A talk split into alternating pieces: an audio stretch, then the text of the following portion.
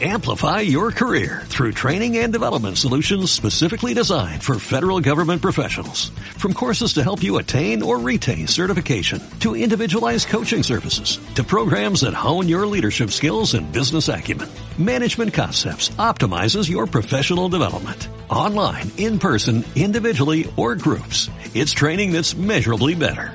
Learn more at managementconcepts.com. That's managementconcepts.com. Bio, bio, 10 de la mañana con 40 minutos. ¿Qué tal, Alberto? ¿Todo Es bien? un déjà vu. Este es un déjà vu. Sí. Pasó todo tan rápido, además, ¿o no? Sí, pasa. Casi todo tiene, tiene tiempo para sentarse, para meditar sobre el Frente Amplio, escribir un libro. Ah, muy bien. Eh, no, sí, pues yo creo que uno tiene que, tiene que tener el derecho y la obligación de, de, Tomar aire, distancia de- y- de tomar ciertas distancias. y Además, uno viene del, del mundo académico y está acostumbrado a que eso es parte del, del trabajo, que uno de repente se enamora de una idea, que uno de repente dice, no, esta cosa es lo máximo que se le ha ocurrido. Y de repente uno pondera a los dos horas y dice, no, en realidad no es lo máximo, es lo mínimo que podría pensar un ser humano. Entonces, El desde. el desde. El desde. Entonces, uno tiene que, no, sí, es un, eh, ha sido un, un tiempo muy, muy interesante, así es que, y por eso, en ese proceso, seguimos escribiendo y, y hemos seguido trabajando con eso, y entre ellos el libro que tiene, Sí, Frente Amplio Frente Amplio en el momento cero. Sí, lo leí. sí, no, sí, es Y- un, es un, es un libro que nace just- hace dos años, ¿eh? es el libro que más me demoraba en escribir porque Es que eso te iba a preguntar. Eso te iba a preguntar. ¿Hace cuánto lo empezaste a escribir? yo normalmente me demoro seis meses, mi récord son dos meses, ¿ya? ¿Cuál escribir un A escribiste? libro. veces en sí, dos full inspirado. La muerte En de dos la- meses escribí dos libros. La de la escribí al mismo tiempo el derrumbe del modelo y el no al lucro en dos meses. Pero es que venía de trabajar en el banco, entonces estaba como con privación, no había podido escribir. Llevaba un año y medio trabajando en un banco, ¿ya? que me encantó, aprendí mucho de economía, qué sé yo, pero evidentemente no podía escribir. pues. De hecho, lo único que podía hacer era realmente las actas de las reuniones. Y las escribía como cuento y la gente, mi jefe se enojó, dijo, ya es mucho, o sea, no podía mandar un cuento de 15 páginas para una reunión. Entonces, ahí lo escribí muy rápido. Pero ahora fue bastante más lento porque yo lo partí escribiendo en el 2016 cuando empieza el proceso de construcción del Frente Amplio. Y dije, aquí hay que dar una... Yo había hecho una un libro sobre el surgimiento de la nueva mayoría y como respuesta política a la crisis del 2011. Esa respuesta, decía yo en ese libro, iba a fracasar. Eso se escribe primer- primeros meses del gobierno de Bachelet. Esa respuesta, a mi juicio, efectivamente fracasa. Y entonces empieza a surgir la segunda respuesta política a la crisis, que es otra respuesta, la respuesta del Frente Amplio. Y entonces dije, bueno, tengo que dar la continuidad. Y entre medio de todo esto, yo también estaba ayudando a formar el Frente Amplio, qué sé yo. Y de repente me estaba metido de presidenciable y ahí tomé distancia un rato. Dejé de escribir durante ese periodo. ¿ya? Eh, y ahí incorporé a un investigador que trabaja conmigo en la USACH, que es Andrés Cabrera. eh, y empezamos a ver los mecanismos para que no se contaminara el libro con el hecho de que yo estaba Te a preguntar. investigador y, y de objeto de estudio. Porque hay una pretensión, aunque claro, pues, la pretensión de, de- de que hay una cierta objetividad de Sí, poder pues. analizar. Claro. No, y yo soy alguien que confía mucho de que los investigadores al menos intentamos sostener. O sea, una cosa es que uno sepa que la objetividad es algo que no existe y otra cosa es que uno no lo intente. Son cosas bien distintas. Eh, y uno lo intenta, y lo intenta todo lo que puede. Y efectivamente, entonces ahí hicimos una serie de protocolos y procedimientos para que efectivamente no se produjese eh, algún, algún tipo de sesgo respecto a, lo, a los hechos. Eh, ¿El Frente Amplio siempre está vinculado su momento cero al eh, 2011? El no, el- nosotros lo que decimos es que además eso es un desarrollo más bien conceptual que, que, que yo creo que puede ser interesante desarrollarlo con más detalle después. Que nosotros decimos, el 2011 se produce lo que se llama en, filosofía, de hecho, y se usa mucho en la sociología, el acontecimiento. Que para resumir es como el momento en el cual algo cambia las reglas del juego. Pero en realidad el acontecimiento no inaugura nuevas reglas, solamente produce eh, la disrupción de las reglas anteriores. Entonces, ¿en qué momento empiezan a construirse las nuevas reglas del juego? Del juego? Esas reglas del juego nuevas, a nuestro juicio, se producen en, el- en lo que vamos a llamar un momento cero. El momento cero son las elecciones del año pasado. ¿Por qué son nuevas reglas del juego? No solo para el Frente Amplio, sino que para todo. Porque aparece una tercera coalición. O sea, una cosa inédita en toda la historia de la transición. Con representación parlamentaria. Con representación parlamentaria, con una candidata que prácticamente casi llega a segunda vuelta, eh, con las condiciones de una coalición, no de una candidatura exitosa. Que en ese sentido uno podría haber, claro, hablado del 2009, la candidatura de, Enrique Dominami. Exacto. Lo, de Marco es distinto porque efectivamente es una gran, un gran éxito, mucho más difícil, ojo, porque la historia le regala la posibilidad al Frente Amplio, dado que está en desgaste por completo el sistema. En el caso de, Marco Enrique, él tuvo que horadar el sistema en su momento para poder entrar, pero entra como persona. Solo. No entra como coalición. Y esto no es solo un partido, es una coalición. Entonces es una coalición donde hay actores que vienen de, toda clase de historias, del comités de vivienda, del mundo estudiantil, de partidos antiguos, del mundo ecologista. Y cuando uno habla del mundo estudiantil es que esto es interesante también, a mí me parece. Eh, claro, no tenían un correlato en la política de los adultos, digamos, pero en, en, las universidades... Sí, pues, tenían el poder. Pues. Es decir, a ver, pero es muy interesante, en las universidades el PS, la DC, RN desaparecen en los 90. Desaparecen en los 90. O sea, yo me acuerdo en su momento cuando, no sé si era el hijo, el sobrino de Rabinet, eso fue como el último candidato de, de, de, así como de partido que yo vi, que me llegó que, que, además, no sé cómo, me llegó a la casa el, volante, o sea, tenían las direcciones de los estudiantes, o sea, toda la máquina política con capacidad para sacar de las bases de datos de las universidades las direcciones, qué sé yo. Y, eso fue lo último que yo recuerdo por ahí, por el, yo entré en el 94, o sea, 95, 96. Y de ahí para adelante, ya puros movimientos nuevos que incluso cuando se consolidan eligen cambiarse el nombre. Es muy divertido porque en las universidades como que nunca repiten nombre al año siguiente. Y ahora recién está ocurriendo que en muchas universidades ahora todos esos movimientos ya se llaman Frente Amplio y empiezan a hacer entonces Frente Amplio tener control de gran parte del mundo estudiantil. Tengo, tengo una duda que me, que me hizo mucho sentido dentro del libro, hay muchas citas, ¿no? Eh, una que dice, el filósofo ruso Alexander Herzen decía que aun cuando la caída de un viejo orden debe alegrar más que conturbar el espíritu, deriva de ello algo pavoroso.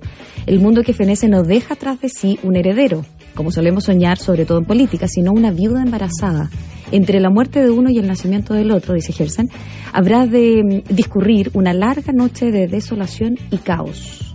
¿Nació la guagua o todavía no? Esa es la gran pregunta. Yo creo que esa es una pregunta que nosotros dejamos planteada. O sea, bien podría ser que nosotros mismos, yo mismo como, como actor, y en ese sentido hay que tener la humildad del caso, eh, no estemos forjando como Frente Amplio al heredero, sino que sencillamente seamos otro ensayo de la historia que no fructifere. O sea, pues eso puede ocurrir. Eh, y que sencillamente cuando miremos a la larga digamos, en realidad qué ridiculez y qué sé yo, qué tontería, eh, porque la historia es así, la historia requiere, a ver, hay situaciones de crisis, por ejemplo, cuando aparece la problemática social en Chile derivada del capitalismo industrial de fines del siglo XIX en todo el mundo, y en Chile aparece, y empiezan a aparecer los, los, los partidos de izquierda, el Partido Socialista, el Partido Comunista, surge entonces una problemática que se define como problemática social, donde están los derechos de las sufragistas mujeres, los derechos de los sindicatos, los trabajadores, en fin, la ley de la silla, para poder tener la primera ley laboral en Chile, tener la posibilidad de sentarse durante tu jornada de 15, 16 horas. O sea, eh, en medio de todo eso, no hubo una, una capacidad hasta muy tarde de dar una respuesta política a eso. Esa problemática no tuvo una respuesta política. Entonces, Puede ocurrir perfectamente que esto recién apareció el 2011, nosotros decimos, oye, ya ha pasado sé cuánto tiempo y no hemos logrado todavía. Bueno, en la historia, tiempo que se demoran, no nos olvidemos, nosotros decimos, bueno, la democracia moderna nace con la, Revolución Francesa, el surgimiento de la República. Después de la Revolución Francesa se acabó la monarquía y vino un imperio. y duró 60 años más. Sí, pero Alberto, el otro día nosotros entrevistábamos a Gabriel Boric a, propósito de su participación en la mesa de acuerdo, en la mesa de trabajo eh, por la infancia. Y él decía, y le preguntábamos por eh, la, mm, las versiones encontradas que había recibido y que habían salido desde el Frente Amplio. Y él decía, somos un, eh, un conglomerado, un grupo joven Claro, el joven no de edad, joven de nacimiento, ¿no? Que están recién eh, y están aprendiendo, como las guaguas tienen que aprender a caminar, a gatear, caminar, hablar, en fin. Em, ¿Crees que se ha manejado bien? ¿Crees que esos primeros pasos del Frente Amplio han sido los correctos, los idóneos? Yo creo que... Porque está la voz de Checopar también, está la voz de Tomás Hirsch, que se contradicen entre ellos. Sí, yo creo que, a ver, yo creo que el, asunto es de repente no aceptar la, la, dualidad que se pone sobre la mesa en principio. Esto me recuerda... Como base. Eh, claro, esa época donde estaba el conflicto en, en, Irak. Entonces, muchos iraquíes salieron a marchar con unas pancartas que decían ni, ni Bush ni Saddam. Sí, claro. O sea, no, no, o sea, no nos hagan elegir entre los dos, por favor. Entonces, e, ese, ese es un poco el punto. Yo creo que el punto de fondo es que Gabriel puede haber hecho algo maduro personalmente y no haber hecho la coalición algo maduro al permitir o no permitir, da lo, da lo mismo, pero al, al, al, no pronunciarse respecto a la temática de qué significan esas comisiones y cuál es la posición política frente a las comisiones. El punto de fondo probablemente era que la Mesa Nacional de Frente Amplio dijera validamos las la participación en comisiones, nos parece que las invitaciones tienen que ser a conglomerado, nosotros vemos quién tiene que ir, porque resulta que la persona que está a cargo acá para estos temas son tales y tales, ¿ya? o no van a ir congresistas, van a ir expertos, o van, porque, ojo, comisiones con congresistas no existen desde el año 94, en una época muy distinta de la transición iniciándose, pero tiene muy poco sentido, legal, lógico, hacer una comisión con congresistas que van a tener comisiones de trabajo después en el Congreso. Quiero hacer una pregunta, profesor, la siguiente. Um, Puede que ello ocurra precisamente porque no estamos en presencia de una... Esta discusión se da a propósito de la nueva mayoría. ¿Son un pacto político o es un pacto de gobierno, un pacto electoral? No, no. Estamos en condiciones de, de discernir, digamos, a unas semanas, digamos, de haber asumido con 20 diputados, un senador, ¿sí? Sí, un senador. Un senador. 21 parlamentarios, entonces, el Congreso. Entonces, eh, y 19 core y 19 core. Entonces uno puede, está bien, si hay ciertos eh, factores que hacen que quienes incluso pueden ser, somos tan heterogéneos, somos tan diversos, somos muchos partidos, etcétera, sí, pero hay elementos que hacen que peguen. Y uno de ellos precisamente es la responsabilidad a la que se ven enfrentados de hacer collera. Primero enfrentar una elección, hacer la collera juntos y mantenerse unidos, pero no necesariamente hace de eso un conglomerado político al que uno pueda denominar en este caso Frente. Claro, yo creo que el error es creer que la unanimidad hace el conglomerado. Esto, esto es un proyecto político, ojo. Eh, es un proyecto político que requiere todavía eh, trabajo, por supuesto, pero es un proyecto político. Eh, en Chile no hay un proyecto político de, centro izquierda hace mucho rato, porque lo que hizo la Constitución no fue configurar un proyecto político, sino que hizo un proyecto de, no me refiero, no, tuvo una ideología de base. Más bien lo que hizo fue eh, administrar adecuadamente un modelo con un buen proyecto de carácter de, epocal, la transición.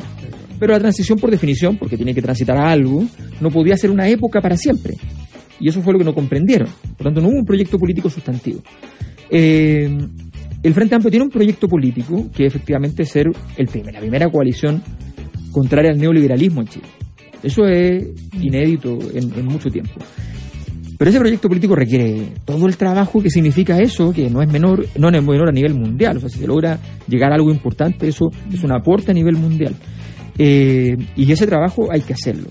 Y, yo creo que ahí es donde, donde, donde, y ahí hay un aprendizaje, ojo, la derecha tiene diferencias más grandes que las que hay en el Frente Amplio. Más grandes, evidentemente. O sea, Osandón lo que le dijo. Partiendo por las valóricas. La diferencia valórica, pero además la diferencia política, lo que le dijo Osandón a Piñera en la elección. Y un presidente de la República que llega a ser presidente, gana su elección y siente que tiene todo el poder en sus manos, que tiene además, no tiene problema porque tiene 3 mil millones de dólares en el bolsillo. Ese mismo presidente va y dice: Ya, pero el señor Osandón tiene su gente, me sirvió para ganar y yo entonces lo escucho, lo respeto y le doy un espacio. Y entonces, le doy conducción política porque lo integro. Porque si lo desintegro y se me va con cast, se me puede armar un lío. Entonces, entiende que las diferencias no significan rivalidades. Eh, la nueva mayoría de una diferencia que va de la A a la Z. La derecha de la A a la P, nosotros de la A a la H.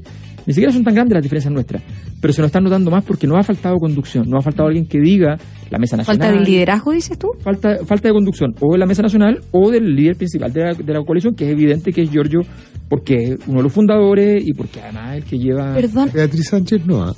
Ella era una buena, era una buena, presidencial. Una buena candidata presidencial. Pero no y, y para mí justo debería ser la siguiente candidata presidencial. Pero eh, me parece muy evidente que ella no, no traía el al dedillo el, manejo de la coalición. Ella con, el ADN. Claro, ella no estuvo en el origen y no, no, tuvo la relación de origen de conversar, negociar el ingreso de todas las fuerzas políticas. O sea, eso lo trae fundamentalmente RD como partido que se funda primero de todos los otros partidos. Eh, Alberto, en el lanzamiento del libro dijiste, porque esta, esta es la cita que quedó, yo no la escuché y por eso te lo pregunto, porque ha generado polémica. Las propuestas que se tienen hoy están dentro del capitalismo, a propósito del diagnóstico de las iniciativas del Frente Amplio. A ver, yo de verdad, eh, la, según recuerdo, la frase es así. Según recuerdo, la frase es así. A partir de que uno de los comentaristas, Mirko Macari, va y dice que hoy día eh, la pregunta es si están haciendo eh, algo nuevo realmente en términos epocales a nivel mundial. Entonces él plantea que con todas estas orientaciones que van desde iniciativas como la permacultura, a las empresas B, qué sé yo, toda clase de formas de transformación que él valora como muy relevante y que van a generar una transformación muy importante en el futuro, como hay personas que así lo creen, plantea si el Frente Amplio responde a esa misma lógica. Entonces yo le digo que no obstante haya gente adentro del Frente Amplio que efectivamente crea que eso es viable, es evidente que en el Frente Amplio eh, se opera en la lógica del mundo que existe hoy día. Y, se opera en la lógica del mundo que existe hoy día no solo por pragmatismo, sino porque además muchos consideran que hay que operar en esa lógica. Y porque hay algunos que no son anticapitalistas, de hecho. Los liberales, por de pronto, sectores de RD mismo, que no son antiliberales, no son anticapitalistas, son antineoliberales, que es una cosa distinta. Y si tú tratas de sintetizar lo que acabas de decir, probablemente vas a una esta frase. Pero, pero, fue, pero la verdad es que entonces yo ahí digo, a ver, entonces aquí lo que decíamos al principio, el momento en que tú tomas distancia y dices, a ver, pongámonos en situación. Es un lanzamiento de un libro, una cosa que me parece muy valiosa en la historia de la humanidad, lanzar libros, pero es una cosa muy común. Hoy día hay en la práctica casi la misma cantidad de escritores que lectores. Entonces, o sea, se escriben más libros que nunca y se leen menos que nunca. Entonces, eh, objetivamente no es una cosa tan importante. Me encantaría que fuera más importante. Me encantaría que mi libro tuviese la importancia no de la Biblia, pero algo cercano, pero no lo es. Y en ese contexto me parece que eh, esa exégesis es un poco extraña. El mismo día, el mismo día de esa exégesis, ocurrió que el ministro Varela, ministro de Educación, cometió una ordinariez además de un de todo, ¿ya? como ministro de Educación inaceptable, lo que dice los condones y los, campeones, de, de, sus hijos o de los hijos de un tercero, sé que es una ironía, no tengo no se entiende muy bien si fue un chiste su humor, pero en cualquier caso, es siempre, en cualquier caso, una ordinaria y el ministro de Educación, eso es grave. Ese mismo día, ya resulta que Sebastián Piñera eh, hace dos jugadas de toma de control político, de poder. Una es que su ex ministro y muy cercano a él y socio con él en Colo Colo en su momento, toma Colo Colo de nuevo, que eso es importante en Chile, no es menor. Y el mismo día el Servicio de Impuestos Internos ya se creía contra Marco Enrique Dominami por sus, los aportes de SQM que el mismo presidente Piñera recibió de SQM y que no solo recibió Sebastián Piñera, sino que no solo lo usó para la política, sino que incluso lo usó para sus propias empresas, donde le pagó remuneraciones a sus ejecutivos con plata de SQM donada políticamente. Y el mismo Servicio de Impuestos Internos, en un acto de poder gigantesco al estilo Temer contra Dilma Rousseff, va y entonces le dice al otro candidato que recibió plata, como él, le dice, usted sí puede ir preso, ¿ya? y yo no, porque soy presidente. O sea, como Temer, que eh, saca a Dilma Rousseff por supuestos actos de corrupción que están demostrados que no fueron, siendo él. Y él estaba metido en el mismo caso de corrupción con el que denuncia. Entonces, y estamos preocupados, de verdad estamos preocupados de mi libro fantástico lo encuentro, pero de verdad ponderemos. Bien, Alberto Mayol. Frente Amplio, en el momento cero, Alberto Mayol y Andrés Cabrera son los autores de este libro desde el acontecimiento de 2011, el acontecimiento, hasta su irrupción electoral en 2017, el Frente Amplio. Gracias. Disponible ya. Disponible, sí. Está en todas las librerías totalmente repartido. Súper. Que te vaya súper bien. Muchas gracias. Amplify your career through training and development solutions specifically designed for federal government professionals. From courses to help you attain or retain certification, to individualized coaching services, to programs that hone your leadership skills and business acumen, Management Concepts optimizes your professional development. Online, in person, individually, or groups, it's training that's measurably better. Learn more at managementconcepts.com. That's managementconcepts.com.